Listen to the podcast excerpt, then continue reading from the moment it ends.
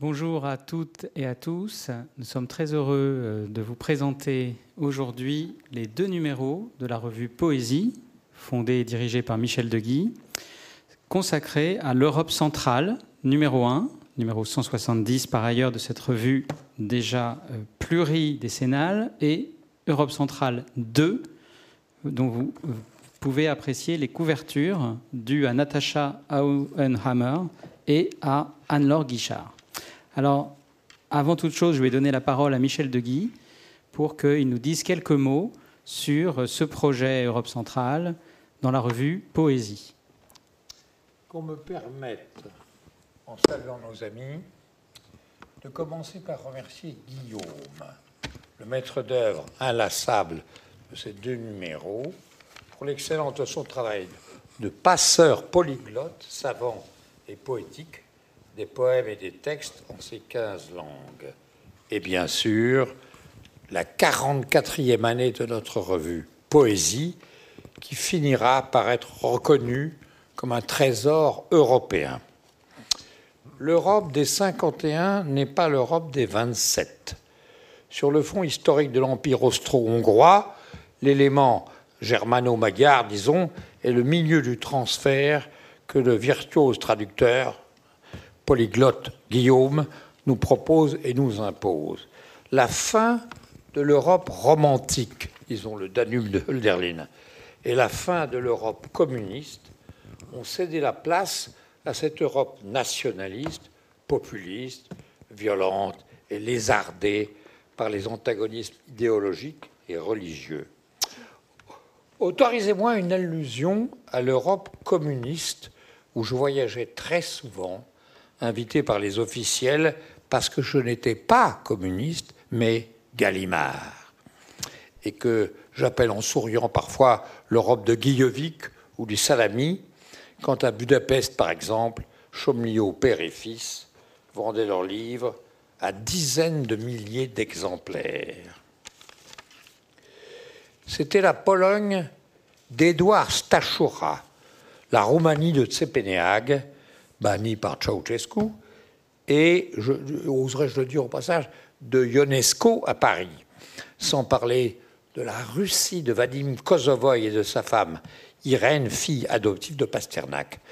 Un très étrange milieu gris d'arrière-pensée, de guerre tiède dans les lettres, si j'ose dire, et de sous-ententes non cordiales en attendant la chute des murs.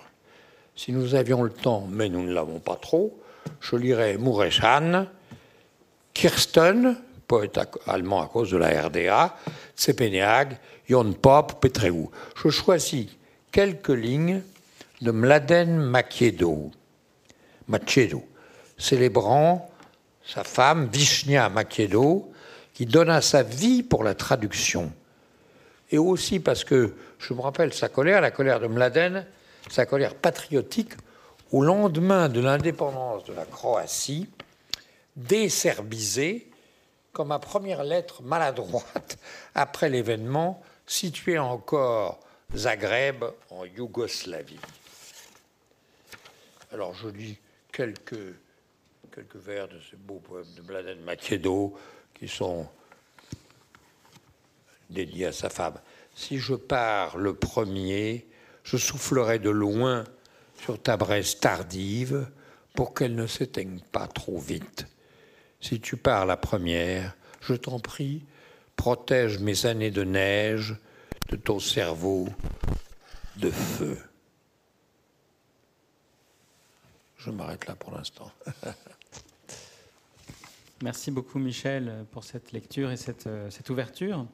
Alors, euh, il me revient de présenter euh, maintenant le, projet hein, de ces deux numéros euh, consacrés à l'Europe centrale, ou plus exactement à l'Europe virgule centrale, puisque euh, depuis un certain temps, j'ai remarqué que j'avais une certaine prédilection pour les virgules.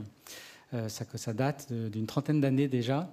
Et je vais essayer de m'en défaire, mais de fait, elle a encore frappé cette prédilection pour les virgules et leur sens. Alors là, évidemment, vous l'avez compris, c'est un jeu de mots. Mauvais comme presque tous les jeux de mots. Hein, l'idée étant de intraduisible, j'espère aussi. en tout cas, en hongrois, ça me semble pas tout à fait traduisible. Un jeu de mots pour rappeler à quel point non seulement l'Europe est centrale, hein, l'Europe centrale, mais aussi, bien entendu, euh, à quel point l'Europe centrale doit redevenir, enfin cette Europe du milieu, cette Europe médiane aussi, hein, doit redevenir, revenir au centre de nos préoccupations, de nos préoccupations d'Européens. Voilà, c'était un petit peu le, tout ce que j'ai lu dans cette virgule. Oui, on peut lire beaucoup de choses dans les virgules, presque autant que dans le mar de café. Et donc cette espèce de, dialectique, si on peut dire, entre euh, le centre et la périphérie, bien sûr, et euh, entre une Europe euh, miniature et une Europe à la, mesure du, continent et en particulier de, ce continent poétique. Alors pourquoi remettre au centre? D'ailleurs, est-ce que cette Europe centrale a jamais été au centre? Grande question que je ne trancherai pas, bien sûr. Mais pourquoi remettre au centre? Eh bien, pas tellement parce que la poésie serait une sorte de scrutin proportionnel de représentation euh, politique, démocratique et démographique. Euh, c'est pas si simple, hein, c'est pas une, bijection, c'est pas une fonction où chaque euh, x euh, chaque f de x a un y. Enfin, je sais plus, ça remonte assez longtemps ma, maîtrise des fonctions, mais plutôt pour corriger une anomalie. Hein, une anomalie euh, qui est une forme d'oubli, d'oubli actif probablement, hein, dans beaucoup de, de, nos, euh, de nos publications, de nos... Alors il y a beaucoup de maisons d'édition qui font un travail formidable et on entendra tout à l'heure Brankica euh, Radic nous parler du travail de, de l'OLAV. Mais de fait, j'ai constaté, j'ai fait des statistiques, c'est un peu pesant dans, dans le, mon introduction au premier numéro, mais j'ai constaté que pour ce qui est de la poésie en tout cas, la poésie d'Europe centrale euh, était très peu représentée voilà, dans les collections, euh, je dirais, canoniques de poésie euh, qui existent aujourd'hui. Alors j'avais trouvé depuis peu deux poètes sur 660 dans une de ces collections et dans une autre collection, j'avais trouvé zéro poète de cette région. Allez, bon, alors évidemment, après, on fait des, des, des, des pondérations, euh, où est-ce qu'on met l'Autriche, où est-ce qu'on met l'Allemagne, etc. Mais en règle générale, il y a une sorte d'anomalie, une sorte de d'oubli ou peut-être de, de filtre, de filtre qui nous échappe en réalité à nous-mêmes. C'est-à-dire que nous ne nous rendons pas compte de ce qui nous manque, hein, par définition, parce que euh, eh bien, nous ne le connaissons pas. Donc, euh, j'ai voulu, par ces numéros, grâce à l'accueil de Michel, de Guy et des membres de la revue Poésie, euh, j'ai voulu un petit peu ouvrir euh, ces portes. Voilà. Euh, pas le, je ne suis pas le seul, bien entendu. Hein. Il y a d'autres revues parfois qui font ça. Il y a d'autres maisons d'édition, hein, bien sûr. Mais il me semblait qu'on avait encore beaucoup de choses à découvrir dans cette Europe qui est si proche et en même temps si différente. C'est là un point qui est aussi, à mon avis, très intéressant dans cette poésie, c'est que elle nous est à la fois proches et différentes, c'est à la fois euh, le même et l'autre, si on peut dire. Hein. Et donc, quand on lit ces poèmes, on a toujours, en tout cas c'est l'impression qu'ils me procurent euh, le plus souvent, on a toujours une impression de, euh, de se découvrir dans un autre ou bien de découvrir l'altérité en soi. Alors on peut dire que c'est quelque chose qu'on trouve partout, parce que l'humanité est probablement une, certainement même, mais enfin là, il y a quand même des proximités de références euh, culturelles qui sont très fortes et qui nous montrent, nous mettent en présence, je dirais, d'une bifurcation une bifurcation possible ou une bifurcation ratée, hein, ou ratée ou pas ratée, en tout cas différente, hein, un virage qu'on aurait pu prendre, que d'autres ont pris, que d'autres nous-mêmes ont pris. Et donc on se regarde dans une sorte de possible, hein, une potentialité euh, dans, cette poésie, dans cette littérature. Et ça, je trouve euh, ce sentiment particulièrement excitant de, jouer comme ça euh, sur le même et l'autre à la fois. Voilà. Ce n'est donc pas un exotisme, en tout cas, c'est pas comme ça que, à titre personnel, je le, ressens, hein. je, le, reçois, mais plutôt euh, une excitation euh, dialectique, on pourrait dire, entre euh, le semblable et, l'étrange. Voilà. Donc, c'était un petit peu l'idée de ce numéro, avec bien sûr toutes les précautions qui ne sont pas que des précautions d'usage, hein, qui sont des précautions de fond. D'abord, la question des frontières, bien entendu, de l'Europe centrale, parce que Malheureusement, on ne peut pas se cacher derrière une virgule. Il y a tout ce problème de, frontières. Hein. Euh, comment, euh, comment la définir au sens propre hein. la, finesse, ce sont justement les frontières. Quels en sont les confins?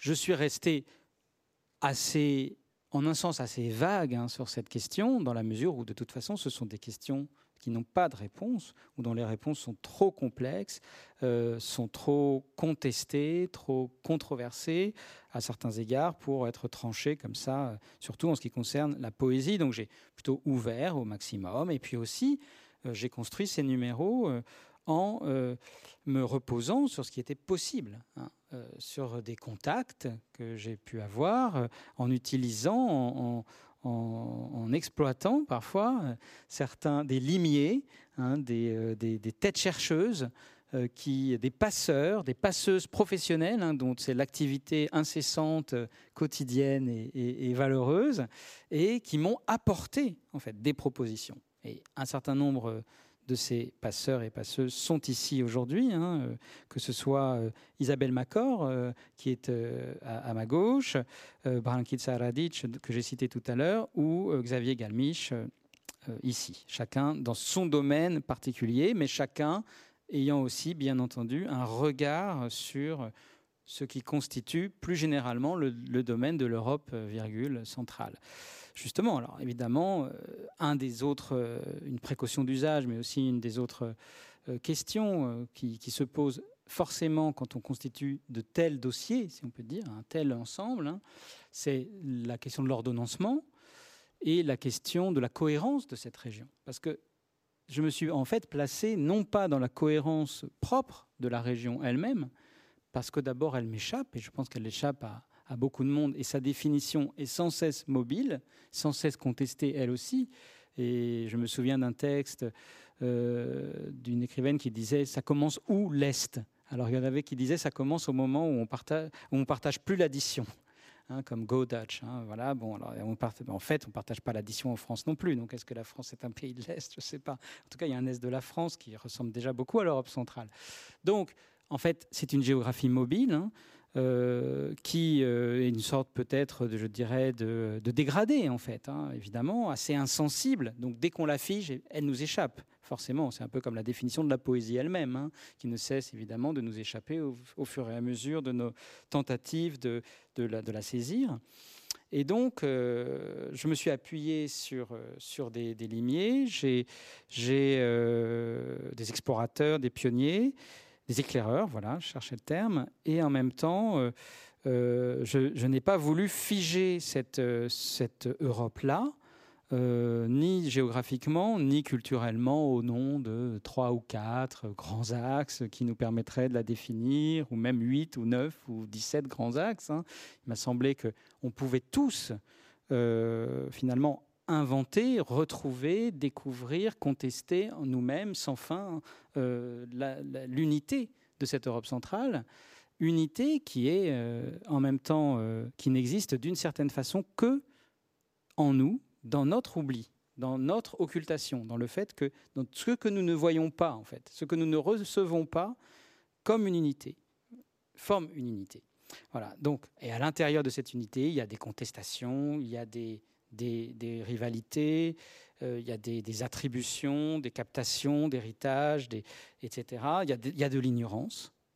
Moi, j'étais souvent frappé euh, du fait qu'au sein de cette région qui nous apparaît à nous comme unitaire euh, de l'extérieur, du fond de notre ignorance, et de nos œillères d'une certaine façon, mais il y a beaucoup d'ignorance. On ne sait pas, à 20 km près, d'un côté à l'autre de la frontière, entre la Hongrie et la Slovaquie, par exemple, on ne sait pas euh, des choses qui sont évidentes d'un côté ou de l'autre. On ne sait pas ce qu'est un Turul euh, en Slovaquie, euh, mais en Hongrie, on ne saura pas autre chose de tout aussi important, alors que à tel endroit de Slovaquie, par exemple, à euh, Banska Štiavnica, il y a euh, euh, le lycée où Petefi, le grand poète du 19e, national, lui-même, national hongrois, lui-même d'origine slovaque, a été élève. Enfin, il y a à la fois un enchevêtrement tout à fait impressionnant et en même temps une ignorance qui est là.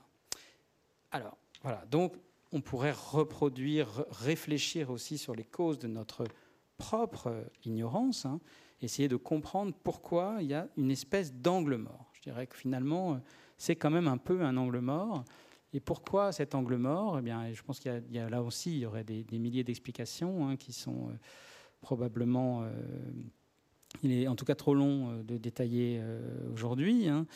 mais probablement, en tout cas, l'un de ces angles morts me semble euh, la prépondérance qu'a pris en France, hein, là je parle pour la France, euh, le dialogue franco-allemand, ce qu'on appelle le dialogue franco-allemand, mais plus exactement avant le dialogue franco-allemand, euh, je dirais l'agone franco-allemand, hein, la guerre franco-allemande finalement, hein, pour le dire sans détour, et dans cette guerre, la fascination pour l'adversaire. Donc la fascination pour euh, le pays euh, qui a, euh, qui a rapporté la guerre de 70, la fameuse crise française, crise allemande de la pensée française, hein, pendant toutes ces années, la reconstitution des élites intellectuelles françaises autour de la germanistique et d'une germanistique philosophique qui s'intéresse à l'Allemagne et qui donc, par contre-coup, néglige hein, l'autre pays germanique et à travers l'Autriche.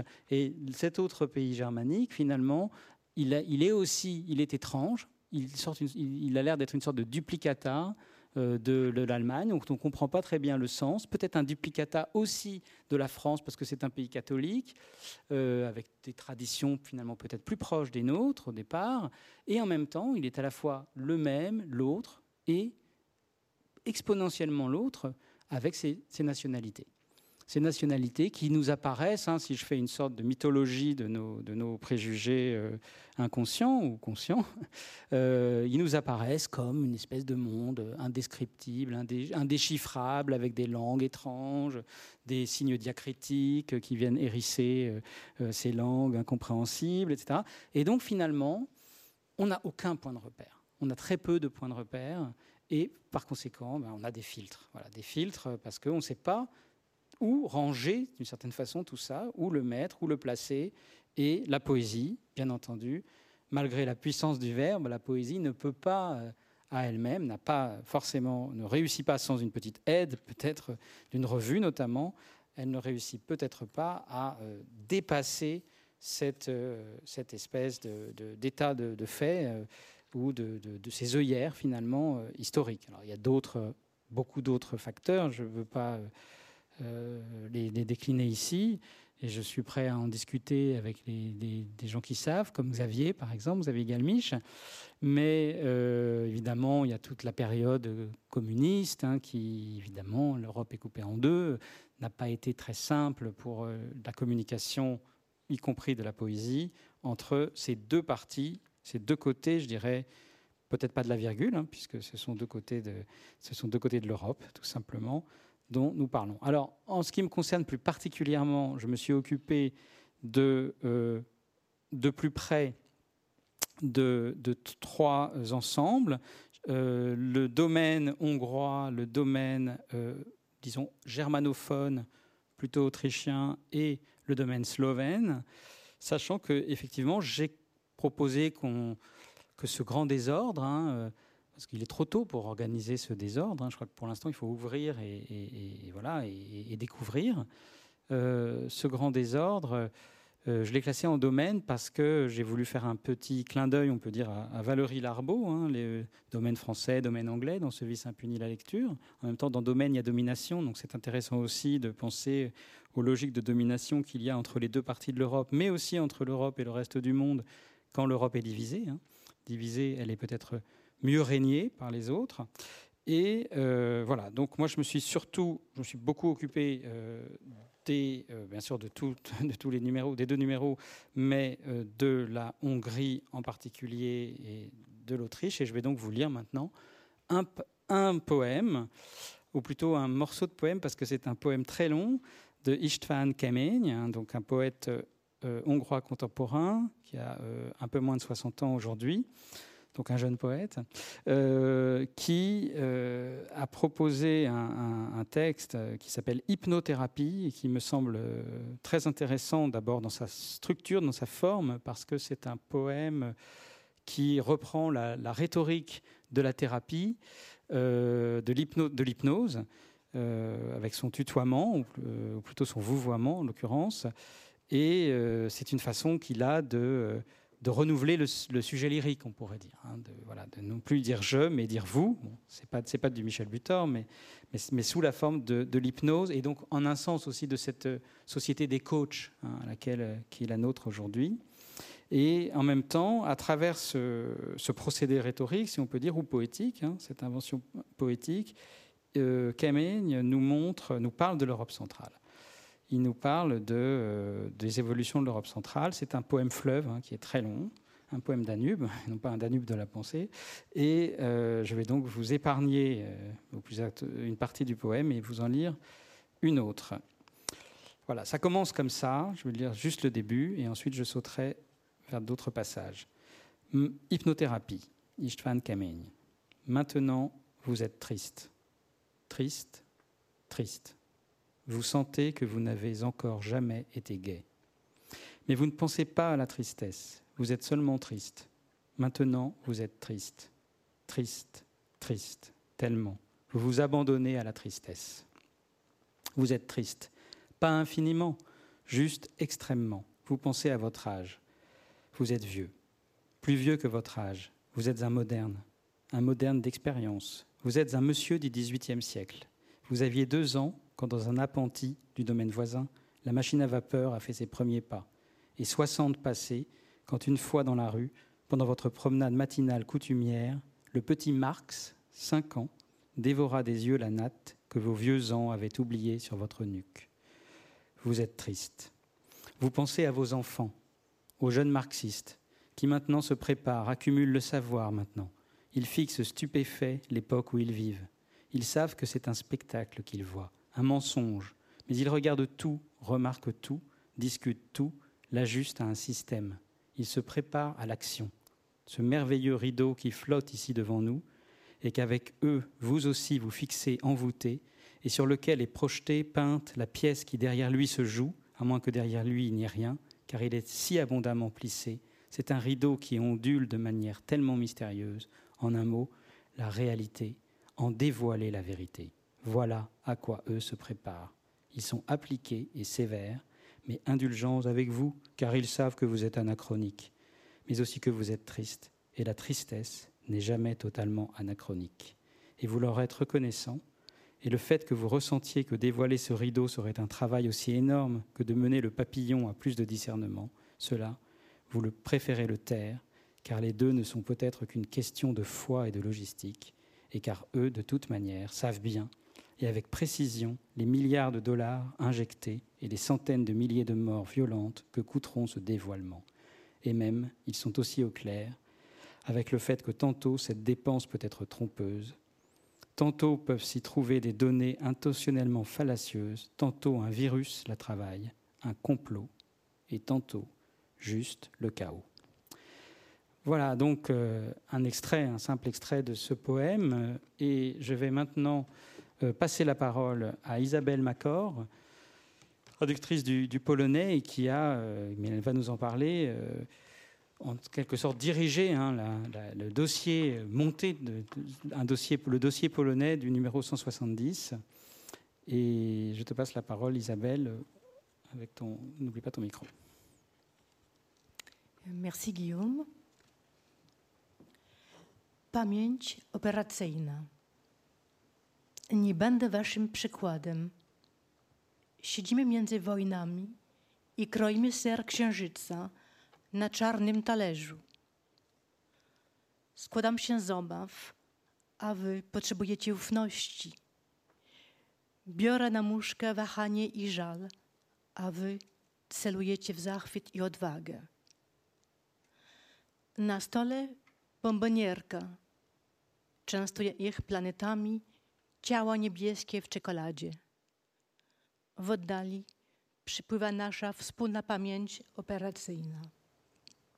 Gaśnie światełko słońca. Nie podnoś na nich głosu, ojczyzno. Daj im szansę. Mémoire opérationnelle. Je ne serai pas votre exemple. Nous sommes à table entre deux guerres et coupons le fromage de la lune sur une assiette noire. Je suis faite de crainte et vous avez besoin de confiance. Je garde un œil sur l'hésitation et le regret, et vous visez l'émerveillement et l'audace. Sur la table, une bonbonnière. Je leur offre des planètes, corps bleus enrobés de chocolat. Au loin coule notre mémoire opérationnelle commune.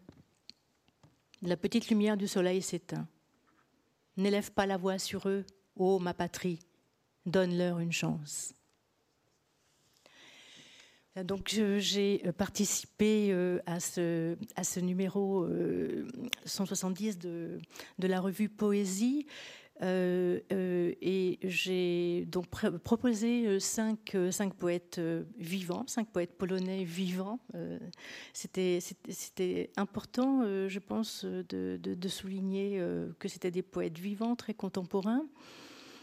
Et euh, ici, euh, je, me, je, viens de lire un poème d'Eva Lipska, extrait euh, d'un recueil, du recueil Mémoire opérationnelle, qui d'ailleurs est paru récemment aux éditions Lanskin. Une éditrice qui, qui a créé une collection euh, de poésie avec un domaine polonais euh, à partir de mes propositions. Donc ici, euh, un petit peu pour rebondir sur ce qu'a dit Guillaume, c'est vrai que c'est qu'il est rare et qu'il est, il est, rare de publier de, de, de la, poésie d'Europe centrale. C'est très difficile, en tout cas, de, la faire connaître. Euh, d'intéresser les lecteurs à cette autre Europe qui est à la fois autre et puis pas, pas autre du tout. J'ai donc rencontré une éditrice très curieuse curieuse, de ce domaine qu'elle ignorait euh, totalement et qui m'a fait confiance.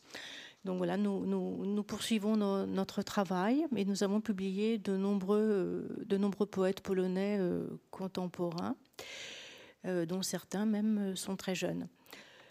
Pour revenir à Eva Lipska, elle fait partie, que j'avais d'ailleurs publiée il y a longtemps dans la revue Poésie numéro 62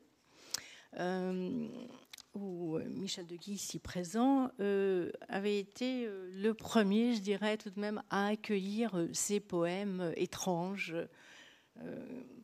voilà, dont, bon, qui, qui, qui, trouvaient difficilement leur place dans, dans le paysage éditorial français.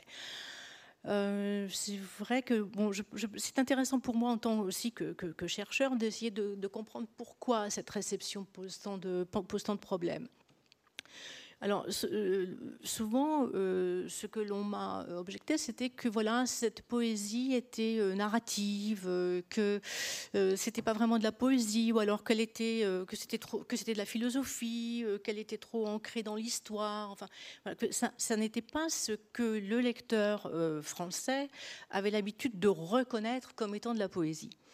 Euh, et euh, je me suis dit donc alors le lecteur a envie de, retrouver euh, ce qu'il connaît déjà finalement et donc il faudrait il faudrait d'une façon ou d'une autre arriver à, provoquer à provoquer ce désir ce désir de l'autre ce désir en, tout cas de, rencontrer quelque chose qui, qui soit différent et qui propose un autre regard sur le monde euh, mais, cependant, un regard euh, particulier, enfin, très, très ancré dans notre patrimoine culturel européen et dans, dans notre fond, euh, dans notre fond commun culturel.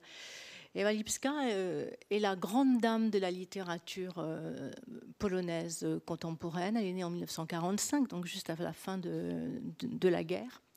Elle est de la génération donc d'après-guerre, mais juste, juste d'après-guerre. Et sa, poésie euh, se caractérise par un ancrage euh, très, très, euh, très visible, très évident dans l'histoire et à la fois dans l'histoire, dans le passé, et puis dans, dans le présent. C'est, je pense, peut-être l'un des poètes les plus, de façon, le, de façon la plus évidente, euh, contestataire actuellement, euh, à l'heure où la Pologne, euh, après avoir traversé une période de, liberté qui, qui, a donné beaucoup d'espoir, se, se, trouve maintenant, se retrouve dans, à nouveau dans, une période politiquement moins intéressantes. Comme dit Lipska, notre pays en ce moment n'est pas un pays intéressant, mais c'est intéressant. C'est pourtant intéressant, même si la Pologne est devenue populiste, c'est intéressant. Et donc, elle, elle, tient compte de tout cela. Et ce qui, est important aussi, ce qui est intéressant dans, ce, poème aussi, c'est qu'il reprend une thématique très développée chez Eva Lipska et d'ailleurs chez, tous les poètes euh, polonais. Je pense que c'est quelque chose, c'est une constante de, des poètes d'Europe centrale, en tout cas dit d'Europe centrale, c'est la question de la mémoire. Mais elle retravaille euh, ces thématiques euh, en s'intéressant aux nouveaux modes de fonctionnement de, nos sociétés, par exemple au numérique, aux ordinateurs, aux nouveaux appareils. Euh, à, la, enfin, à la nouvelle façon de, vivre, d'organiser euh, euh, notre, notre vie, notre société, nos rapports, notre façon de communiquer aussi. Et puis, il y a toujours, bien sûr, euh, cette pointe euh, ironique, enfin l'humour, mais l'ironie, l'ironie assez, assez mordante euh, chez, chez, chez, Lipska, n'est-ce pas? Et ce poème se termine sur, voilà, donne-leur une chance, donne-leur une chance. Donc, on, comprend, on comprend bien l'allusion d'Eva Lipska. Il y a dans, ce, dans ce dossier que, que j'ai proposé, parce qu'il m'a été difficile de choisir euh, seulement cinq poètes, puisque il, y a, il, y a, tellement de poètes intéressants euh, en Pologne actuellement euh, qui, qui, méritent d'être, d'être publiés. Et bon, dont, dont, certains ont été publiés dans la collection des éditions Lanskin, mais que je n'ai pas pu faire figurer dans, dans ce numéro, comme Justina Bargielska, qui, euh, est une féministe, mais euh, dont le féminisme n'a rien à voir avec, euh, avec ce que l'on connaît ici comme, comme littérature féministe. ça aussi, c'est voilà. Je ne pourrais pas trop en parler ici puisqu'elle n'est pas dans ce dans ce numéro. Je vais parler de Richard Krenitsky, qui qui est né en 1943 et dont l'œuvre est particulièrement euh, ancré dans, l'histoire avec un grand H et aussi dans son histoire à lui, dans son autobiographie, puisque les deux se, recoupent et se retrouvent dans sa, poésie. Il est né dans le camp de travailleurs polonais de Wimberg à Saint-Valentin dans, dans une Autriche alors annexée par l'Allemagne. Et euh, il a grandi à Gorzów Wielkopolski et suivi des études de lettres euh, à l'université Adam Mickiewicz de Poznań. Donc très jeune, euh, comme Eva Lipska, d'ailleurs, il s'est heurté à la censure et a participé à l'opposition euh, démocratique. Ces deux poètes ont en commun euh, d'avoir participé à la Nouvelle Vague, qui était un mouvement contestataire très, très important, mais je dirais pas seulement du point de vue idéologique, bien sûr. Hein. cette Nouvelle Vague, c'est un, mouvement qui a cherché de nouvelles formes poétiques, de, nouvelles, de nouvelles formes d'expression. Euh, de nouvelles euh, voilà, formes artistiques pour pouvoir contester la langue qui était imposée, qui était imposée à l'époque. Et, puis, voilà, et, qui, et qui est à nouveau imposée de nos jours, mais il s'agit d'une autre langue Enfin, c'est encore une langue Voilà, donc ils, ont tous les deux créé, participé à la création de, de revues littéraires importantes. Et euh, voilà, et, et euh, Krenitsky, euh, pour sa part, dirige une maison d'édition indépendante à Cracovie. Tous deux, d'ailleurs, sont de Cracovie. et cette, maison d'édition a publié Wisława Szymborska, Zbigniew Herbert, Zagajewski, Julia Hartwig, les plus grands poètes polonais bien connus déjà dans, le monde entier, ainsi que des poètes beaucoup plus jeunes. Euh, qui figurent dans ce numéro comme euh, Krzysztof Szywczyk, euh, Wojciech Bonowicz, Krystyna Dąbrowska, par exemple, que, j'ai proposé ici. Euh, Krenitsky est, donc l'auteur d'une quinzaine de, recueils et de traductions de Paul Celan, de Nelly Sachs et Bertolt Brecht. Il, il est germanophone il, euh, il, il, a été particulièrement euh, marqué par l'œuvre de Paul Celan. Et euh, cela aussi, euh, et, cette œuvre a, influencé sa poésie et, sa, poétique, euh, bien sûr. C'est notable quand on, quand, on, quand on, lit sa poésie. Un recueil de, de Krenitsky est à paraître aux éditions Grège dans les jours qui viennent dans ma traduction. Ici, je vais, je vais lire un, poème qui m'a impressionné. Euh, et qui fait partie de ce recueil qui va apparaître et qui s'intitule, euh, le recueil s'intitule Shron, la pierre, le givre. Et le poème que je vais lire s'intitule La pierre de Nowy Euh, ici, euh, je voudrais juste expliquer que Nowy c'est le nom d'un lieu, mais Nowy ça signifie le nouveau monde. Voilà. Et, euh, en polonais, c'est important aussi de, comprendre que le mot euh, świat a la même racine étymologique que światło, c'est-à-dire la lumière. Donc le monde et la lumière euh, voilà, ont la même racine euh, étymologique, ce qui pose pas mal de problèmes intéressants aux traducteurs. La pierre de Nowy C'est au moment seulement où je la retournais sur l'autre face qu'il s'avéra que ce lourd rond de grès qui ressemblait à la partie supérieure d'un moulin à main, une meule ou un couvercle de puits, avait été arraché à une vieille matseva. De l'inscription mutilée, on pouvait seulement deviner le prénom de la défunte. Breiner, Braunsch, qu'elle était veuve et la date de sa mort. Dans la nuit, quatrième jour, huitième jour du mois d'Élul de l'an 595 ou bien 598, d'après le petit compute, c'est-à-dire ou bien le 2 septembre 1835 ou bien le 29 août 1838, si je compte bien. La date exacte ne sera jamais déchiffrable, car à l'endroit de la lettre déterminante, se trouvant au centre du rond, un carré avait été découpé. Je trouvai cette pierre dans la cour envahie d'orties et de broussailles, peu après avoir acheté une maison délabrée dans le hameau de Novichviat, plus pour le nom prometteur que pour le lieu. Après la guerre, habitèrent ici des personnes déplacées d'Outre-Bouc comme moi, autrefois des Allemands, qui avaient laissé un lambeau décomposé d'un journal de 1936 dans le grenier et de nombreux flacons de médicaments brisés. Je ne demande pas quand et comment elle s'est trouvée ici, ni qui s'est livré à la barbarie. Je veux seulement la protéger d'une destruction plus avancée. Je lui cherche un abri plus durable que mes lettres fragiles. Je ne sais que faire. Dans quel mur l'emmurer, puisque dans le cimetière juif le plus proche des environs, dans une localité qui s'est appelée un jour Brodjec, plus tard Bratz et à présent autrement, dont elle provient certainement, il ne reste aucune trace et que personne ne peut même me dire où elle se trouvait.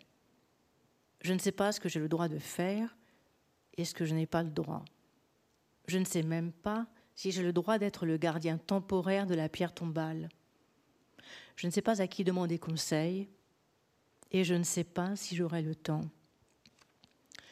C'est un poème euh, en prose euh, qui, évoque euh, un événement, mais qui fait référence à, à, des, éléments de la, culture juive. Donc, il faut peut-être que j'explique qu'une matseva, c'est une pierre tombale de cimetière juif, et que le, le calendrier le calendrier hébraïque, euh, euh, voilà, euh, est, très différent bien sûr du, calendrier chrétien. Donc le quatrième jour, le, là il y, a, des blancs, donc on ne sait pas, mais le quatrième jour, 8, qui, serait le huitième jour du mois d'Élul, c'est donc un mercredi, voilà, tout simplement. C'est un mercredi parce que le premier jour du calendrier de, de, la semaine, c'est le dimanche, par, exemple. Voilà. Et puis, euh, Richard Knitzky a fait le calcul pour les années, donc on sait que c'est ou bien le 2 septembre 1835 ou bien le 29 août 1838. Enfin, il y a quand même une indétermination. Euh, on comprend euh, dans ce, dans, ce poème, on retrouve euh, euh, un peu ce qu'a dit, qu'a dit Guillaume, ce que, ce que tu as évoqué tout à l'heure, qu'on a du mal à déterminer. Il y a eu des mouvements de population, il y a eu des déplacements de population, les noms des lieux ont changé. Euh, au fur et à mesure euh, que, l'occupant euh, était différent, parlait une autre langue. donc les, cultures se superposent. Il y a une sorte de, palimpseste culturel et linguistique. Et aussi, et elles s'interpénètrent, bien sûr, également. Euh, donc ce recueil euh, est, euh, est très particulier parce qu'il comporte des, poèmes longs, enfin des, des poèmes en prose qui, ont un caractère assez, historique et narratif et en même temps méditatif. Il y a une réflexion ici sur l'histoire et puis sur, sur l'éthique, sur ce qu'il a le droit de faire. Il se retrouve gardien d'une pierre, d'une pierre tombale et, euh, et, le, poète euh, s'interroge. Donc, euh, euh, La pierre, le givre, est un, recueil ponctué d'interrogations, d'interrogations, de, questions que, le poète se pose. Ces questions, parfois aussi, prennent la forme de tout petits poèmes très brefs, comme des haïkus. Ce qui m'a paru très intéressant aussi dans, dans, cette poésie que que je, publie pour la première fois euh, en français, euh, c'est la qualité du silence euh, que l'on peut, peut y trouver. Et ça me paraît très, très, très important. Il y a aussi de nombreux poèmes qui concernent des voyages, et ce sont ces voyages à travers l'Europe. Et à chaque fois qu'un poème parle d'un autre pays, comme par exemple Cologne au loin, eh bien, on parle de l'écriture, on parle, par exemple, on parle de Paul Celan euh, dans Cologne au loin. Je ne vais pas lire tous ces poèmes parce que euh, ça va être très long. Euh, peut-être, il me reste deux minutes, c'est ça? D'accord. Il, me reste deux minutes. Donc, bon. donc voilà, on reviendra. Voilà, je voulais juste dire qu'il évoque Paul Celan, il évoque euh, Brecht, il évoque euh, Borodsky aussi, il évoque Herbert. euh, voilà. Et puis, j'aimerais bien tout de même juste lire un, poème qui m'a amusé, parce qu'il y, a- de la poésie amusante aussi chez, les poètes. Les poètes, ils ont le sens de la dérision. Et je trouve que c'est important, un poème de Wojciech Bonowicz, qui n'est pour l'instant pas connu en France, mais que je vais publier également, et qui est beaucoup plus jeune. Euh, voilà. Monologue. Euh, pourquoi devrais-tu être mon chef? Qu'est-ce que je t'ai donc fait? Tu m'as envoyé une lettre et je n'y ai pas répondu? Est-ce que j'ai enseigné aux enfants à agiter le poing sous le portrait de ton père? Ai-je jamais dessiné des moustaches à quiconque de ta famille? Ou c'est peut-être que je n'ai jamais été alarmée? Merci beaucoup Isabelle. Superbe, très drôle ce dernier poème. Oui, euh, donc Isabelle a, comme ça euh, mis en place tout un dossier, euh, on peut appeler ça un dossier hein, du domaine polonais, avec cinq poètes contemporains vivants, comme elle vient de vous le dire.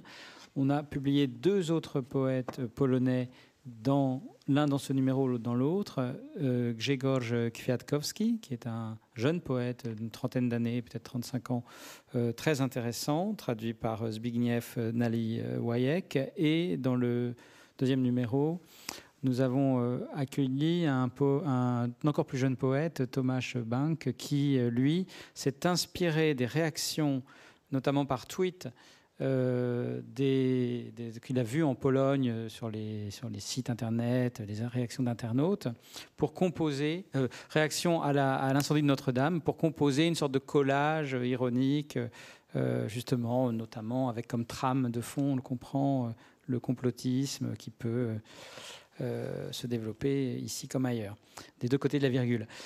Donc maintenant, je vais passer la, parole à, à Xavier Galmiche, qui est euh, professeur à, la Sorbonne, euh, spécialiste de, euh, du, du tchèque, de la littérature tchèque et la langue tchèque, mais euh, aussi de toute euh, l'Europe virgule centrale, et en- avec en particulier une prédilection pour le domaine tchèque et slovaque.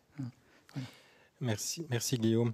Euh, oui, merci beaucoup parce que je suis content qu'il y ait un peu d'humour. Je me suis dit, oh là là, on a entendu qu'Aimé, c'est triste, c'est triste.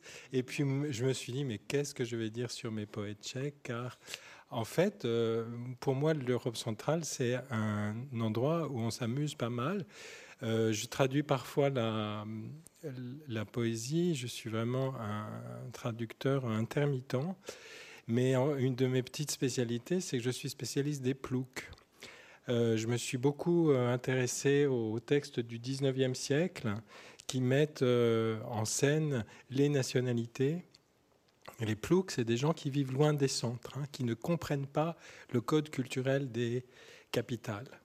Et euh, ben, en fait, très vite, et c'est en général la morale de ces comédies des années 1830-1840, qui sont toutes les mêmes en fait dans tous les pays, c'est que euh, ben, finalement la campagne, c'est partout. Hein, on est toujours loin des centres. C'est une réponse un peu à la question des confins. En fait, le, confin est partout et le centre nulle part, pour euh, paraphraser un certain philosophe.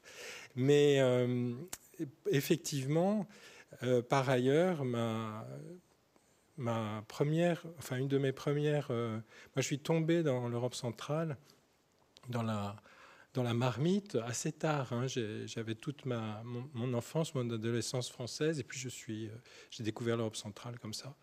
Et une des premières rencontres, c'était une polonaise qui m'avait envoyé voir le film de Vaida sans anesthésie, un magnifique film. Et elle m'avait dit, j'avais, je devais avoir 15 ans, 16 ans, je n'étais pas très dégourdi, et elle m'avait dit c'est un film drastique. Et moi, je ne savais pas ce que c'était drastique. Et, c'était beau ce mot. Et effectivement, j'ai regardé, et ce que je vous propose aujourd'hui, c'est, je suis désolé, c'est pas très drôle, c'est de la poésie drastique. Donc euh, j'ai euh, eu le plaisir de, contribuer à ce, double numéro par euh, un petit choix de deux poètes, euh, une poétesse qui est déjà morte. Et en fait, euh, c'est toujours un peu triste de, de, traduire quelqu'un juste un peu trop tard. Elle est morte en Viola Fischerova, elle est morte en 2010. Et ma déjà longue expérience des textes me fait penser que pour parler aux gens, il vaut mieux le faire avant leur mort. Après, c'est possible, mais c'est plus compliqué. Et euh, je le dis parce que j'ai choisi, choisi ce, euh, recueil qui s'appelle Konec en tchèque, donc que j'ai traduit par l'avant-fin, parce qu'aussi, j'en dis un petit mot, je, me permets, euh, j'ai traduit le recueil en entier, donc euh, dont le petit choix n'est qu'un échantillon, quand j'accompagnais ma mère qui était en EHPAD, et je l'accompagnais du mieux que je pouvais, mais effectivement très, très mal avec beaucoup de maladresse. Et j'ai toujours eu l'impression que le fait de traduire un poème chaque jour me permettait de compléter euh, ce que je n'avais pas réussi à lui donner. Alors ce recueil, l'avant-fin, c'est effectivement euh, une sorte de plongée dans l'atmosphère délicieuse des EHPAD et des fins de vie. Je dis quelques petites choses sur Viola Fischerova, qui est effectivement, ça fait partie euh, de la grande cohorte des gens qui auraient dû être connus de leur vivant, qu'on a un peu raté. Et je le dis aussi en, m'accusant pas mal. J'ai l'impression que j'ai passé ma, ma carrière à, rater des, des, grands intellectuels et des grands, et des grands auteurs. Pas tous, heureusement, mais euh, quand même, je cours un peu après euh, ces mémoires qui, s'effilochent.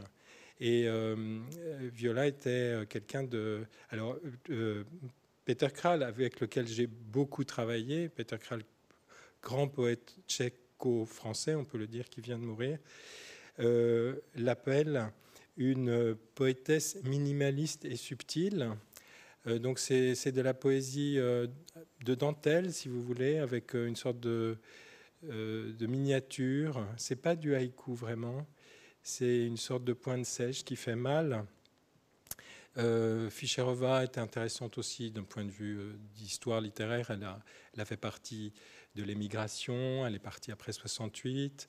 Elle a eu donc une grande partie de son, de, son œuvre qui a été publié dans l'émigration, qui était à la fois une sorte d'ostracisme, puisque pas diffusé dans des conditions normales, mais aussi de piédestal, hein, c'est-à-dire ce qui était publié, ce qui était inconnu, ce qui était publié en samizdat dans la dans l'édition euh, clandestine ou dans l'exil, avait cette espèce euh, de statut intermédiaire.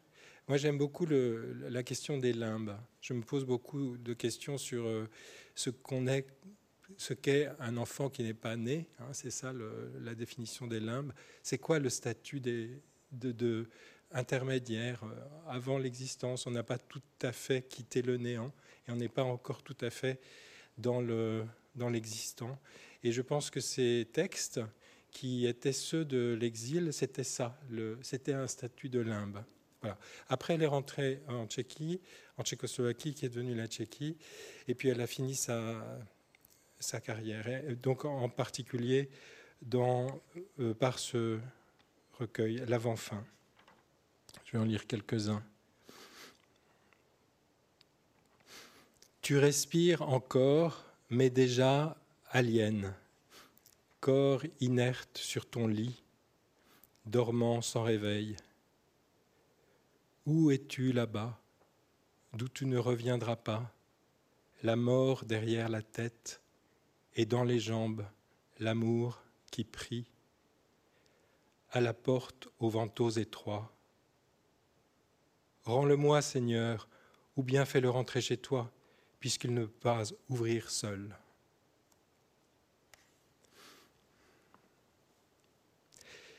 Il l'aimait depuis ses 16 ans. Ils ont dansé leur vie dans un tunnel le long de la voie de chemin de fer, lui un ci-devant allemand de père, elle une ci-devant riche famille terrienne, percluse de sclérose, il la conduit par la main, la hisse en selle, pousse son fauteuil roulant. Même quand ils dorment, il la tient pour qu'elle ne s'en aille pas. Et encore deux petits. Le vieux à l'agonie, sa femme a déjà remporté les pantoufles, a quelque chose à dire. L'infirmière, une enfant encore. Vous avez mal? Vous avez soif? Vous voulez qu'on vous change les draps? Les couches? Elle lui prend la main. Vous voulez dire merci? Le vieux ouvre la bouche. Et le tout dernier, tant de croix et le Christ nulle part, tant de corps crucifiés et pas l'ombre d'un prêtre, l'âme sur le bout de la langue et d'espoir Alors, je vous avais promis du drastique. Vous en avez eu une bonne dose. Euh, je pense que la poésie de, de est assez représentative d'un phénomène qui m'intéresse euh, beaucoup, que j'appelle la spiritualité alternative. Dans tous les pays euh, qui ont été très chahutés en termes de références culturelles, qui sont passés d'un totalitarisme à l'autre, qui ont beaucoup essayé de penser et d'intégrer dans l'habitus social les références, les références politiques, les références philosophiques et les, références religieuses. Euh, la question de la religion est une question euh, assez cruciale. On, l'adopte, on la rejette, etc. Mais il me semble qu'il y a sans doute, c'est une vieille histoire, hein, ça date sans doute du, romantisme, des modes d'adhésion à euh, des formes de spiritualité qui sont à mi-chemin entre la religion, la, pratique religieuse, et une sorte de spiritualité individuelle. Et euh, ça m'intéresse parce que je pense que si l'on considère euh, la mosaïque centro-européenne la question religieuse est quand même très très diversement euh, représentée. Bien sûr, c'est un pays où tout se ressemble un peu et on est toujours un peu dans le même et l'autre, mais parfois ça, ça dissemble beaucoup.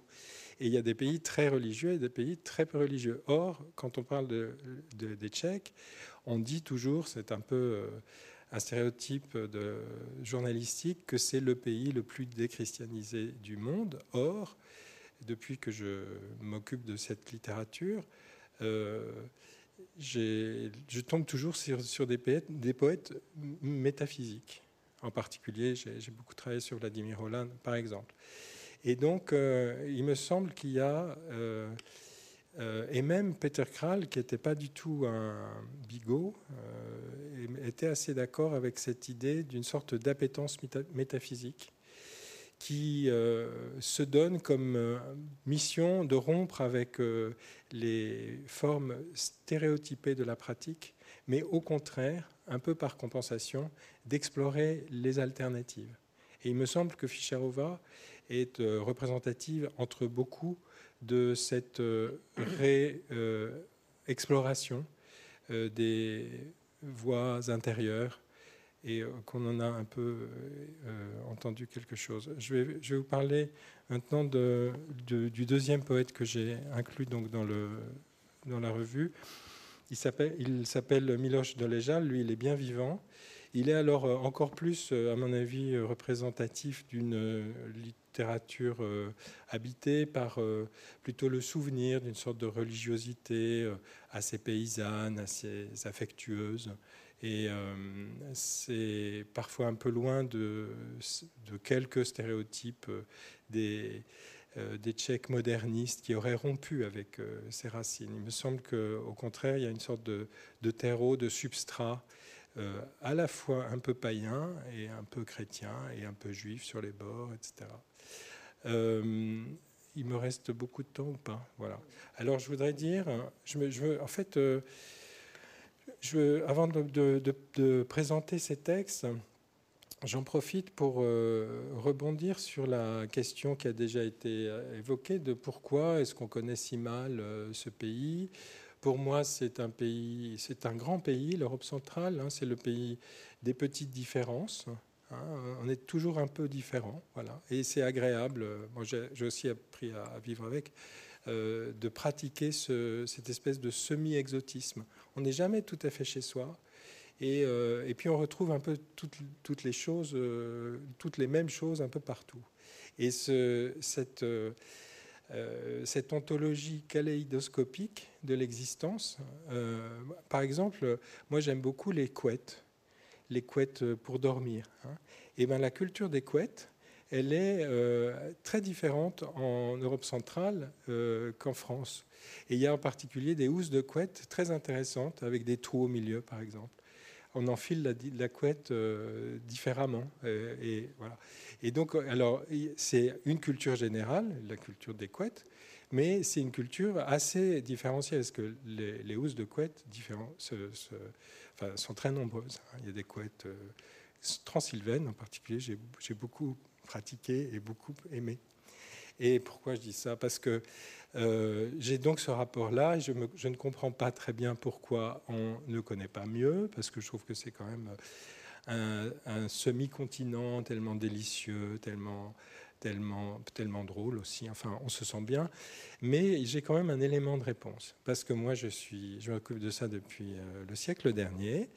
Et donc, euh, j'ai vécu la période d'avant la chute du mur. J'ai vécu la période très faste des années 90 où vraiment j'ai eu l'impression qu'on pouvait tout faire et en fait on aurait dû tout faire on aurait dû, j'aurais dû traduire Fischerova à l'époque, j'aurais dû euh, faire euh, le, livre, le grand livre sur Prague euh, à l'époque, etc. Puis je ne l'ai pas fait. Et puis, tous ces pays-là, presque tous ceux dont on parle, je crois, sont rentrés dans l'Union européenne. Et alors, l'Europe centrale, ça a un peu un goût amer pour moi, car du jour où les derniers, ça a été en deux vagues, hein, l'adhésion du jour où les derniers pays d'Europe centrale sont rentrés dans l'Union européenne, je l'ai senti dans mon squelette, l'intérêt ici a chuté, si j'ose dire, drastiquement. Et je l'ai vu en termes éditoriaux, c'est-à-dire que tout d'un coup, on a cessé de me demander euh, des services euh, de traduction, des choses comme ça.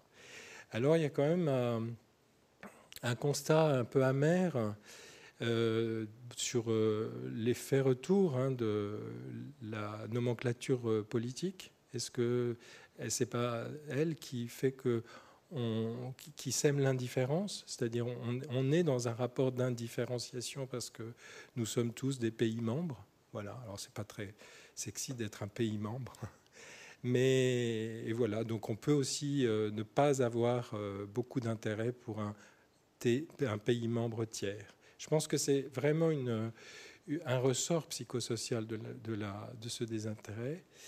Euh, et, et, je voulais dire autre chose d'intelligent que j'ai oublié. Donc je vais vous parler de Miloš Dolejal, qui est un euh, poète euh, donc actif maintenant, il est aussi rédacteur, euh, essayiste, il est journaliste. Et je vous propose une petite lecture de quelques textes qui sont des textes plutôt narratifs, parce que j'aime bien aussi la poésie narrative. C'est des petites anecdotes un peu cruelles et, et un peu drôles aussi, avec les retours de mémoire qu'on a bien entendu, deux minutes. Hein La commune, c'est le titre du recueil, et je vais vous lire donc euh, trois textes qui sont plus courts. À la Sainte-Anne, vous allez voir, c'est la spiritualité alternative si on veut. Quand pour sa première messe, le jour de la Sainte-Anne, Evgen Petska, fraîchement ordonné prêtre, se décida de prêcher, il monta en chair revêtu des ornements sacerdotaux. L'église baroque, pleine à craquer, se tut, et même la foule des filles. Et Evgen Petska, le doigt levé, commença Je vois. Mais alors il oublia tout son discours. Il essaya de nouveau Je vois. Je vois. Il ne se souvenait de rien. Et de la foule silencieuse, son père se met à crier Tu vois que dalle, alors descends. Toute l'église était morte de rire.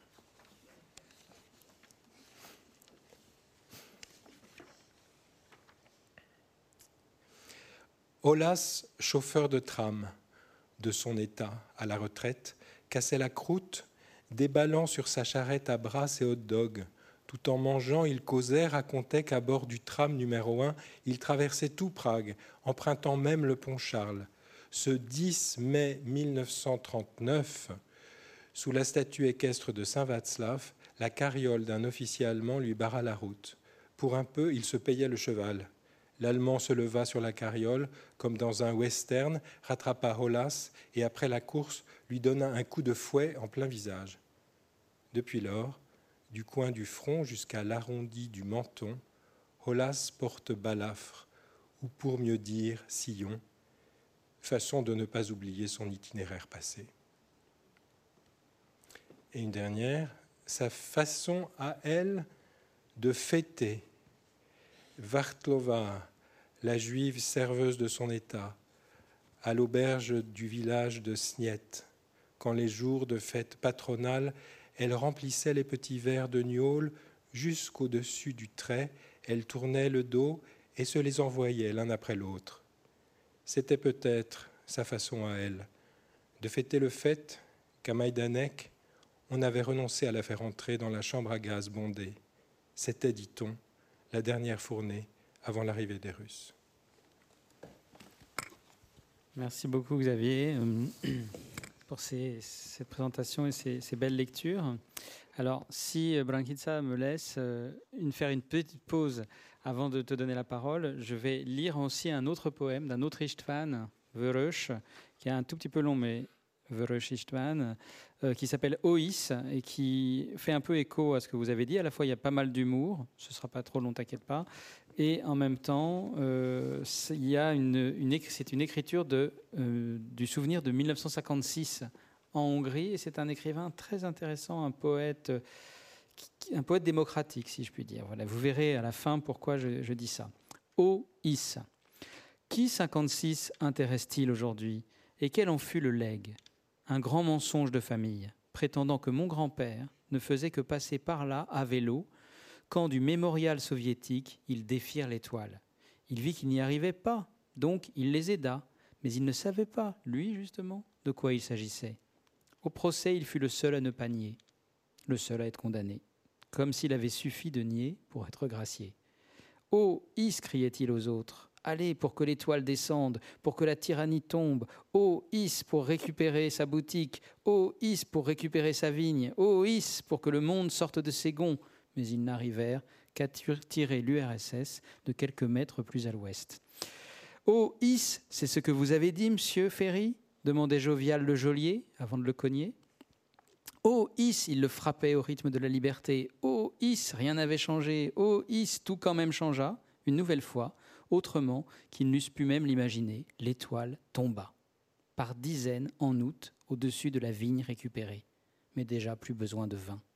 Oh, Is, pas besoin de vin. Pas besoin de 68, pas besoin de 89. Entends-tu? Tu es devenu un insurgé, dit ma grand-mère. Oh, Is, et nous l'avons bien vite enterré, l'insurgé. Pas besoin de 2001, pas besoin de 2006, pas besoin de 2010. Mais alors besoin de quoi?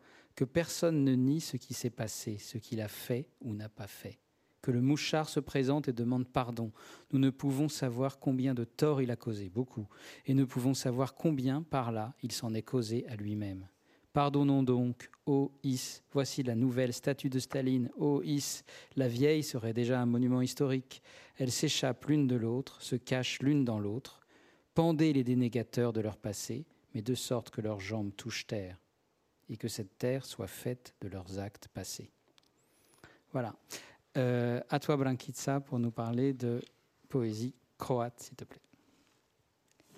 Oui, euh, d'abord un, grand merci à Michel et à Guillaume d'avoir provoqué ce regard vers l'Europe centrale avec toutes ces frontières euh, d'ailleurs tu, dis très bien dans ton introduction, euh, la, la, question insoluble, et très périlleuse des frontières fines. Euh, je voulais profiter aussi de, cette occasion pour euh, faire un, hommage à un grand traducteur, un barde de la traduction, euh, un virtuose disparu il y a une dizaine de jours, Kolja Micevic, un traducteur serbe euh, qui a traduit, je ne sais pas combien de livres il a publié. Il a traduit la poésie euh, française, des troubadours, euh, des, du, Moyen Âge, Renaissance, classicisme, baroque. Je ne sais pas qui a échappé à sa plume jusqu'à Paul Valéry. Il a publié les, œuvres complètes, je pense, de, de Paul Valéry. Et c'était un passeur, puisqu'on a parlé des passeurs et des éclaireurs. Euh, qui a ces dernières longues années euh, œuvré dans un festival de poésie, un festival de poésie de Sète, et qui a amené tous les, tous les ans des poètes de ce qu'on appelle maintenant des régions, de, ce qui était autrefois la Yougoslavie. Et euh, tous les ans, ces, ces, poètes de toutes ces anciennes républiques se, se retrouvaient, étaient, étaient traduits et euh, Kolja va nous, va, nous manquer en tant que grand, grand passeur. Voilà. Euh, je voulais aussi. Euh, donc, moi, je vais introduire le, domaine croate, parce que, puisqu'on on parle des domaines. Et euh, j'ai apporté les, les livres de, de, la collection Domaine croate, poésie, des éditions de l'Olave, puisque Guillaume, il a fait un calcul chez les grands éditeurs euh, de, nombre ou de, non-traduction de, des poètes de, ces contrées.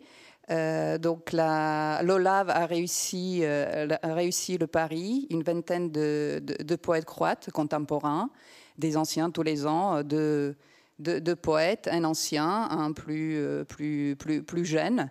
Et euh, c'est euh, une entreprise collective, on peut le dire, dont l'initiateur est euh, l'éditeur Jean de Brain et que nous dirigeons avec lui, avec Martina Kramer et Vanda Mikšić. Martina vit en France, Vanda est à Zagreb, et nous faisons un travail collectif, notamment la traduction collaborative. C'est-à-dire, je pense qu'avec Martina et Vanda, on ne peut plus traduire toute seule tout passe par, euh, par, ce cercle, par ce trio qui est élargi, qui est élargi. Je vous raconterai un peu le, principe du travail, mais ça, nous permet, euh, cela nous permet quand même tous les ans de, publier deux de recueils de poésie grâce à, l'aide du ministère de la Culture en, Croatie. qui, qui, est nécessaire pour une, petite et grande entreprise en même temps en France. Euh, en ce qui concerne nos, traductions collaboratives, donc nous travaillons ensemble. Il y en a toujours une ou deux qui signent l'ouvrage. Il y en a une qui traduit, les autres qui font la relecture. Et ensuite, il y a une dernière relecture par un lecteur français euh, qu'on remercie euh, les, rélecteurs qui font partie de notre équipe. Euh, Catherine Jackson, Catherine Bedarida, Guillaume Bopp, Guillaume Métayer également nous a aidés dans cette entreprise. Donc nos traductions sont vraiment fruits de, notre réflexion commune et notre envie de transmettre. Nous avons euh, pour ces, deux numéros euh, traduit cinq, euh, poètes. je vais vous lire d'abord Branko Cegets, dont le livre vient de sortir d'ailleurs aux éditions de, de, l'OLAV, Les poèmes de transition 1980-2020. C'est une anthologie depuis les débuts de, son écriture est un, poète, euh, auteur, euh, auteur euh, éditeur engagé et qui, dans les années 80, notre histoire en Yougoslavie est un peu différente quand même que dans les autres pays de, l'Est. Nous avons eu beaucoup de contacts avec, avec d'autres, l'autre, l'Europe, et plus loin aussi. Branco notamment, il était rédacteur en chef, chef d'une revue, d'ailleurs qui a été financée par l'Union de la jeunesse socialiste yougoslave à l'époque. Et c'était la revue qui, qui m'a ouvert sûrement les, vers, le monde, vers la, vers la théorie littéraire, vers la poésie, vers le cinéma. Vers, euh, c'est là que pour la première fois j'ai lu les textes de Baudrillard, de, de Derrida, euh, que j'ai, lu des, des, poètes que je, ne connaissais pas. Donc Branco, il, est, il était... Euh, une des personnes qui a, dirigé cette revue. Maintenant, il a une autre revue qui s'appelle Thème, euh, Thème, et qui publie des, euh, qui, est une revue engagée, littéraire, euh, mais engagée. Toujours, il y a ce fond politique qu'on garde, qu'on garde depuis, depuis les, les, débuts de, de, Quorum. donc, Branco, je trouve son poème.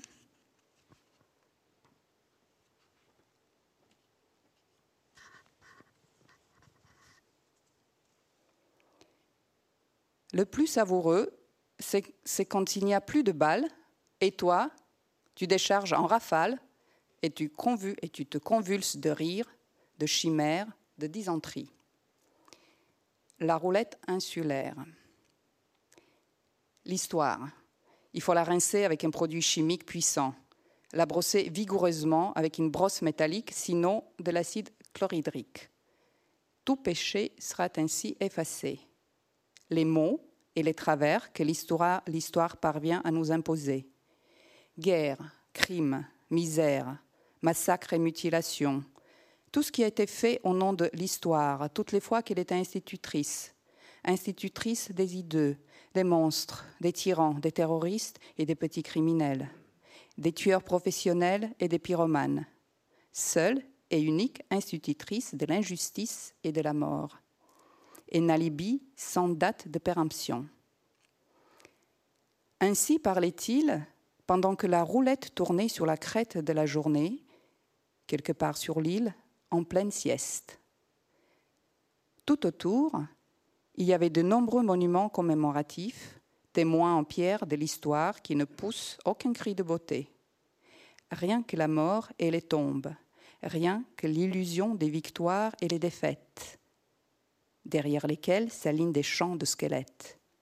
Des cimetières insulaires rigoureusement délimités, les cimetières de deux amants ne mélangeant pas leurs eaux, ne touchant pas à l'œuvre du dictateur, ne faisant que noter des noms et des mérites. Puis, une nouvelle rotation du barillet. Tir. Petit nuage de poudre. Ensuite, le silence jusqu'à une prochaine occasion. Je ne peux nier que c'est simple.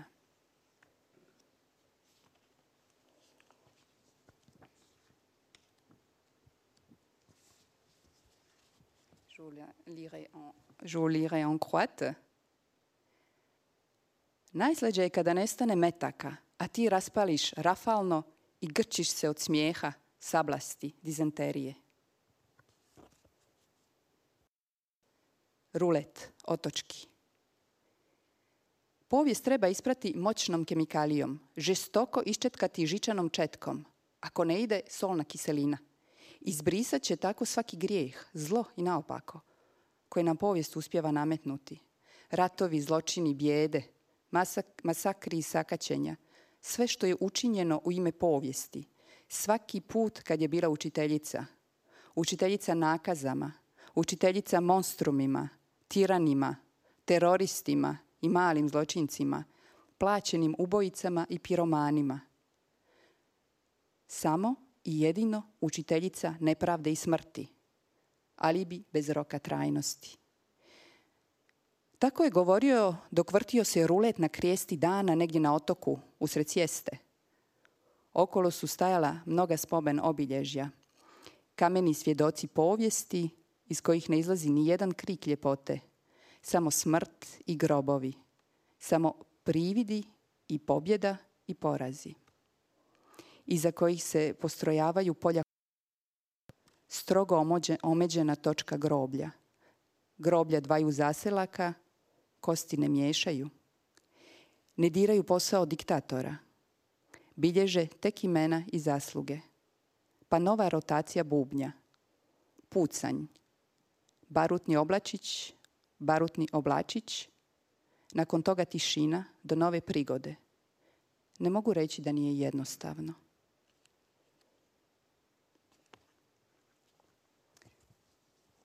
Ensuite, Olja Savicevic-Ivancevic, qui, qui est une poète euh, un peu plus, plus jeune et qui a écrit ses premiers poèmes qui parlaient beaucoup de, de l'enfance, de, souvenirs. Elle vient de, la ville de Split, comme, comme moi. Euh, et ensuite, elle a, elle a, écrit également des romans. Elle écrit pour les enfants. Son premier roman, euh, traduit en français, vient de, de sortir. Euh, et elle, va, elle va venir, on espère, en, juin à, à, Montpellier pour le Festival de, la littérature. Je vais vous lire un de ses poèmes qui est, qui est drôle, qui est léger, mais significatif, très, très parlant. Tu ne lis pas les femmes. Tu dis ne pas lire les femmes. Que pourrait-elle dire? Elles t'ont appris à parler, elles t'ont appris à marcher, elles t'ont appris à manger, elles t'ont appris à pisser, elles t'ont appris à faire l'amour. Effectivement, que pourrait-elle dire sur toi, par exemple, et sur ton expérience? Tous ces siècles n'en ont pas mis au monde une seule qui serait grande comme un grand écrivain à qui elle lavait les chaussettes. Tu dis ne pas lire les femmes. Les femmes t'ont appris à lire, à écrire, à vivre. Vraiment, mon gars, ce fut tout au plus un travail inutile.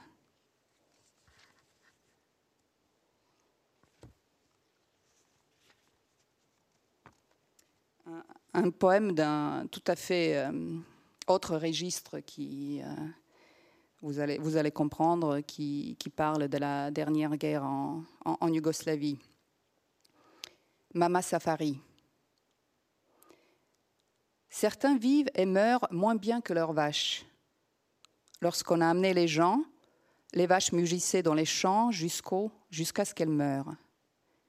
Quand je le raconte à des, à des connaissances, ils se replient sur elles-mêmes comme si j'étais folle. Comment en parler lors des conférences? Pour les conférences, c'est un cas trop, trop empirique.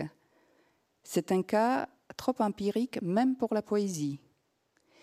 Je me souviens d'un pré où je pleure car un petit chien me fait peur, d'un bois où je me perds et le chien me retrouve. Sur les photographies qu'on nous a portées, les ruines calcinées étaient recouvertes par l'herbe fraîche hirsute et l'oignon sauvage.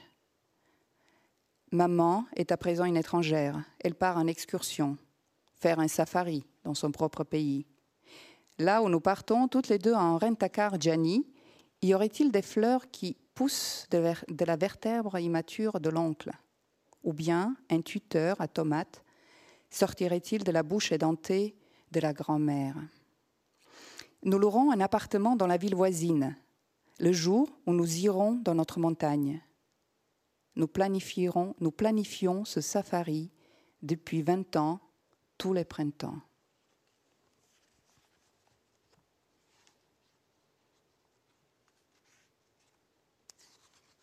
Une autre poète croate, qui est aussi une étudiante en physique et euh, qui a écrit quelques très beaux recueils de, poésie qui étaient très primés en, Croatie.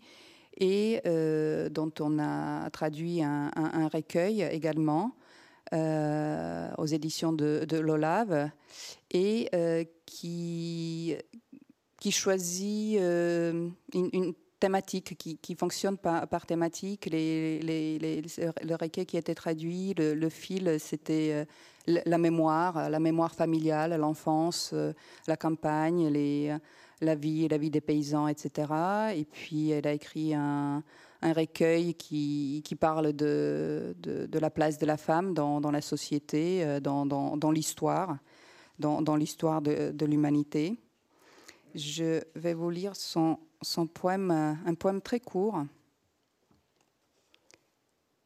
Apprivoisement. Possibles usages des verbes. Le parfait déforme des récipients en terre. Nous les gardons pour des parfums tendres. Le présent dans des sacs en plastique pour la cohabitation. L'insomnie est un rituel sacré qui nous protège du monde.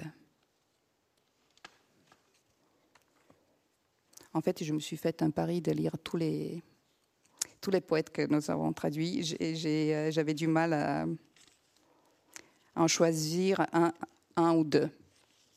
Donc, je, je, termine avec euh, Dražen Katunaric. Dražen Katunaric, qui est un poète qui a publié énormément, qui, qui a dirigé les, les revues, euh, qui est un homme, un homme littéraire très, très, très, très, très actif. Nous n'avons pas encore son, son recueil de, poésie, mais euh, il est dans, dans, notre programme.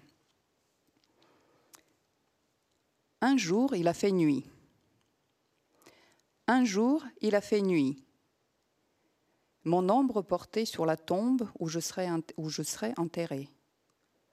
Ce n'est pas moi, mais le soleil qui s'est placé exactement sous cet angle entre deux lauriers pour que l'ombre recouvre la dalle et se faufile au-delà.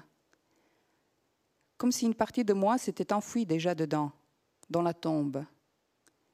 Comme si une partie de moi s'envolait vers les ombres, des pères, grands-pères et grand-mères et des arrière-grands-pères, capitaines au long cours, pour s'unir avec eux dans l'éternité. Le cœur se resserre toute une vie pour cet instant de vérité. Le cœur grossit et se raidit de peine devant le néant. Un jour, un jour, il a fait nuit. Mon ombre portée sur la tombe de cette ombre qui sera la nuit. Merci beaucoup, Brankitsa, euh, pour cette découverte. Alors, nous arrivons à, quasiment à la fin de notre séance. Et je voulais simplement ajouter un, mot euh, pour dire que nous n'avons bien sûr pas pu euh, parler de tous les poètes et tous les aspects de ces deux numéros, loin de là. Hein puisqu'il y a aussi deux ensembles de poésie roumaine, du euh, l'un à Dumitru Tsepeneag, l'autre à euh, Linda Maria Barros, hein, qui, sont, euh, qui proposent des, des, ensembles très intéressants, à la fois de l'histoire d'ailleurs de la poésie roumaine, mais aussi des poèmes en grand nombre et des poètes très intéressants. Nous n'avons pas parlé de Pekic, qui est un écrivain plutôt, des années euh, un petit peu antérieure, mais en prose et une analyse d'Alexandre Prestoyevitch très intéressante sur le postmoderne. C'est aussi peut-être quelque chose dont on aurait pu parler, hein, la question du postmoderne par rapport au décentrement de centre européen. Justement, est-ce que le, le, l'ex-centrique n'est pas une forme, n'a pas permis un développement du postmoderne très, beaucoup plus important peut-être à certains égards qu'ici, je ne sais pas, c'est une hypothèse. On n'a pas parlé du domaine bulgare, on n'a pas parlé du domaine yiddish, avec des traductions euh, magnifiques de Rachel Hertel, qui a traduit Avrom Sutskever, du domaine romani, euh, et, euh, etc. Voilà, des poètes autrichiens, de l'hommage à, à Kolerich, enfin le poème de Alfred Kolerich qui vient de, disparaître également, l'hommage à, à Hanke ou à Laurent Gaspard, bref. Euh, nous n'avons pas parlé de tout, mais nous euh, espérons que vous suivrez peut-être notre, euh, nos, émissions sur, sur, bah, sur Internet pour l'instant, hein, parce que nous sommes encore un tout petit peu enfermés. Mais vous pouvez donc retrouver la revue Poésie sur le portail Kern. Et bien sûr, vous pouvez vous abonner à la revue Poésie ce qui permet ce genre d'opération, hein, ce genre de, de revue, justement, hein, euh, euh, de, passage en revue de ce que nous ne connaissons pas. Hein. voilà, c'est à ça aussi que servent les revues et je crois qu'il est important de les soutenir. Voilà, un dernier mot peut-être, Michel. je vous remercie infiniment. Ça m'a extraordinairement intéressé. Et comme je suis extrêmement vieux, je me rappelais au passage Peter Kral, avec qui j'ai vécu, on peut 35 ans, ou bien, etc., etc. Mais je vous remercie énormément. Je crois que c'est deux très beaux numéros et qui vont compter. Merci beaucoup. Moi aussi, je voudrais dire que ce sont deux, deux, numéros très, très riches où j'ai découvert Viola Fischerova, notamment, voilà, les, les poètes euh, polonais que je ne connaissais pas. Euh, à mon chevet, il y a Zagajewski toujours un autre grand poète qui n'est pas là-dedans, euh, qui est slovène, Chalamun. Mais, euh, On a publié dans un autre numéro. Dans un autre, oui, tout à fait. Mais j'ai découvert, j'ai découvert euh, non seulement les, les, Polonais, les, les, Tchèques, les Slovaques, le, le, poète romani, effectivement, mais aussi l'analyse de Daniel Baric sur les deux poètes de, Split que, que j'aime beaucoup, mais cette analyse est, est, magnifique. Le texte sur Borislav Pekic aussi, qui est très beau, et surtout la grande découverte Nafia, Nafia Sarajlic, que je ne connaissais que je ne connaissais pas, pas du tout. Donc en fait, c'était la découverte de tous ces, de toute façon, la, poésie euh, tchèque, euh, polonaise, n'est pas, enfin moi je, je, la lis à la différence euh, peut-être bon, des, des, lecteurs français, mais j'ai découvert aussi des noms chez, chez moi. Enfin, oui, ce que c'est chez moi, oui, ce que je peux appeler chez moi. Donc c'est une grande découverte. Oui, euh, en effet, euh, Philippe Gelé, euh, aussi de, la Sorbonne Université, hein, a, traduit pour nous, avec, ses étudiants, des nouvelles de Nafi, Nafia Sarailic, qui sont des nouvelles qui ont à peu près un siècle, par la première plume bosniaque musulmane, hein, et qui jette un regard assez ironique sur le, un regain religieux euh, en son temps. Donc c'était aussi quelque chose dont on est content, qu'on est content d'avoir publié parce que on a publié des poèmes contemporains, des auteurs contemporains, pas que des poèmes, hein, mais aussi euh, on a comblé aussi quelques lacunes euh, plus anciennes. En tout cas, on a essayé, mais d'ouvrir la revue qui était déjà d'ailleurs hein, à, cette région et euh, on, est de la revue, hein, c'est le cas de le dire, parce qu'il euh, ne s'agit pas bien sûr de, créer deux numéros euh, centre européen et ensuite de s'arrêter, mais on continue, selon le mot de, Michel. Voilà. Merci à, toutes et à tous, et à bientôt j'espère. Merci.